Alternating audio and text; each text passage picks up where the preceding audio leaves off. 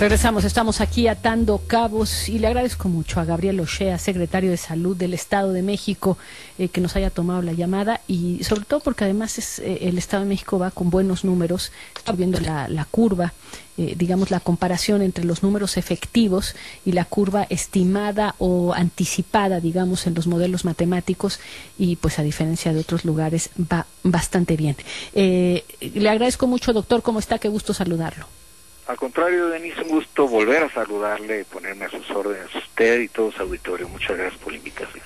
Doctor, cuéntenos un poco, eh, pasaron de rojo a naranja eh, y es una buena noticia. Cuéntenos un poco cómo está la situación en el Estado de México, en la zona conurbada, que por supuesto era la máxima preocupación, y, eh, y, si tiene algún temor de este paso de roja a naranja, por lo que hemos visto en otros estados de la República, donde en el instante en que empiezan a aflojar, eh, empieza a haber un rebrote.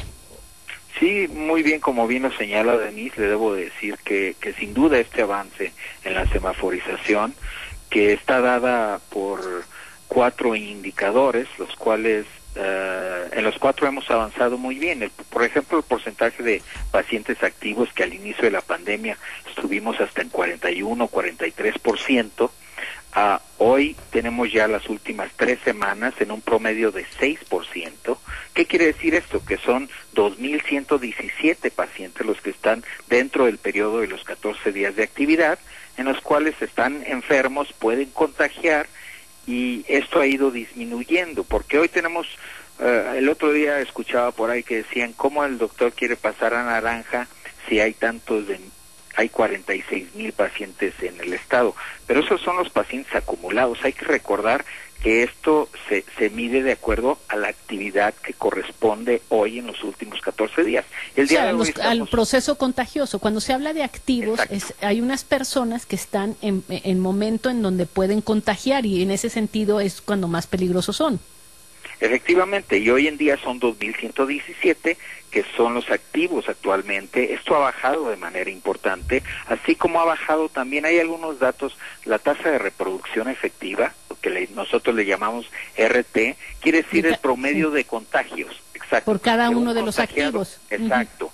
Entonces, eh, llegamos a tener 2, 2.3 y le debo decir que ya tenemos una media desde el pasado 21 de junio que está por abajo de 1, estamos en 0.7. Entonces, todos estos datos, además de del número de recuperados que son ya el 54%, pues nos da la tranquilidad de que vamos bien. Creo que eh, es muy importante aquí decirle que el laboratorio estatal realiza 1.500 pruebas diarias. Yo espero que ahora podamos aumentar y llegar casi a los 2.000, porque como usted bien lo refiere, hay que darle el seguimiento al paciente detectarlo, darle seguimiento a contagios. Lo que hicimos en la primera fase, en la fase 1, fue eso. Nos basamos principalmente en diagnosticar al paciente, seguir a todos sus contactos y aislarlos. Esa es la forma como se debe dar el seguimiento epidemiológico. Bueno, un poco como lo está también haciendo la ciudad y que lo hemos reportado aquí, de, de, estar tratando eh, de limitar esta, o sea, cuántas personas contagia cada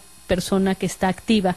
Eh, si llegan obviamente a 0.5, digamos, pues sería, obviamente es, menos de una persona, ya están en menos de una persona eh, contagiada eh, por por cada uno de los enfermos, eso pues evidentemente hace una reproducción baja. ¿Cómo está el tema de, la, de los contagios en las zonas eh, rurales? Que usted me decía es muy importante. Déjeme hacerle la pregunta y déjeme ir una pausa para, escuchar lo que me tiene que decir eh, y, terminamos por supuesto con la zona más complicada que es el Valle de México. Vamos a una pausa, regresamos.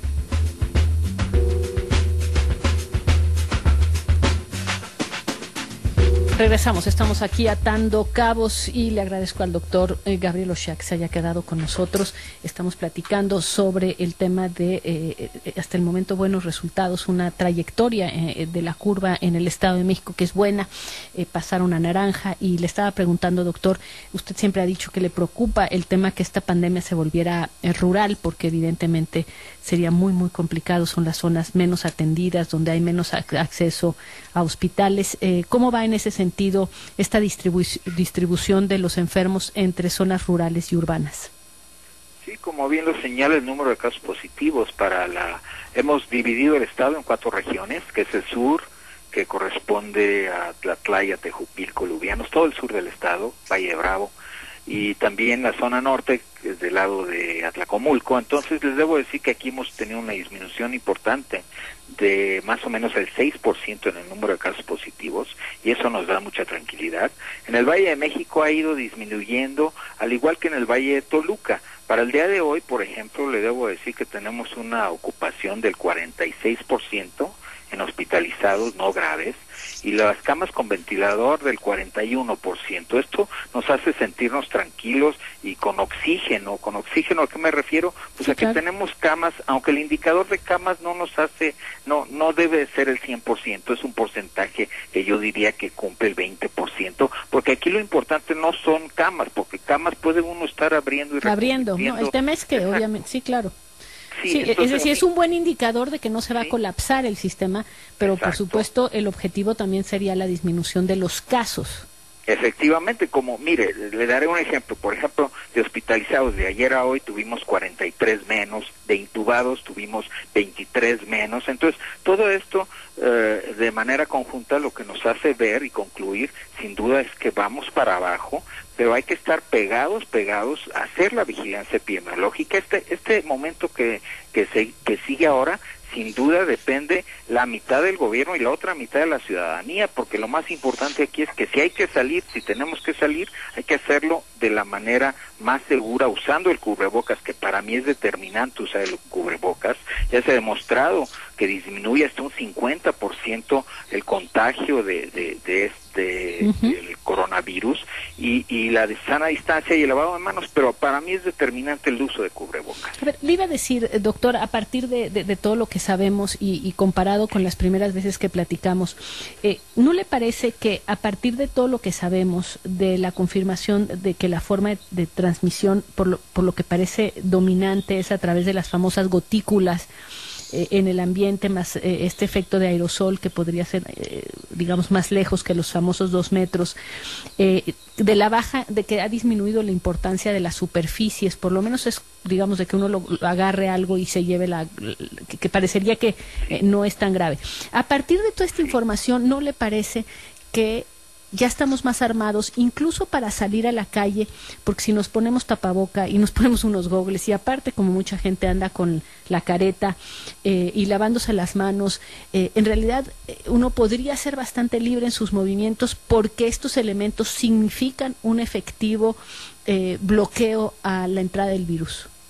Efectivamente, como bien lo dice, sin duda hemos avanzado muchísimo. Hoy conocemos más al virus, aunque yo diría que todavía nos falta conocer un 20%, pues principalmente en el tema de reactivaciones también, que, que estamos viendo. Pero esto es muy importante, el hecho de que hoy sepamos que el 90% de toda la transmisión es aérea, con esto, como usted bien refiere, estos aerosoles que se quedan sobre todo en lugares cerrados donde no hay ventilación, de ahí la importancia de si va uno en el metro o en el camión, hay que bajar todos los vidrios las ventanas para que pase el aire, la corriente y se lleve estos aerosoles, estas gotículas que ya está demostrado que, que ahí es donde está la, la, infección principal. El tema de los fomites, como bien lo refiere, eso de agarrar y eso, pues eh, también sucede, pero en mucho menor eh, porcentaje. Que era lo que pensábamos inicialmente, ¿se acuerda? Exacto.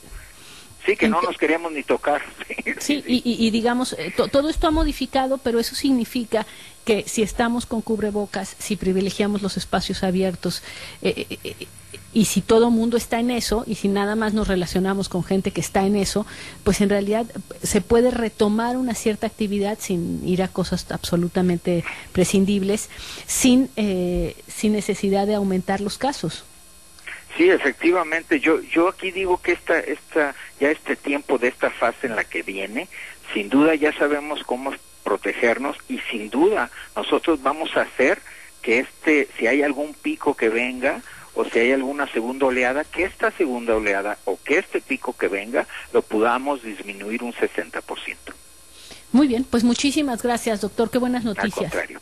Gracias. Sí, gracias a usted.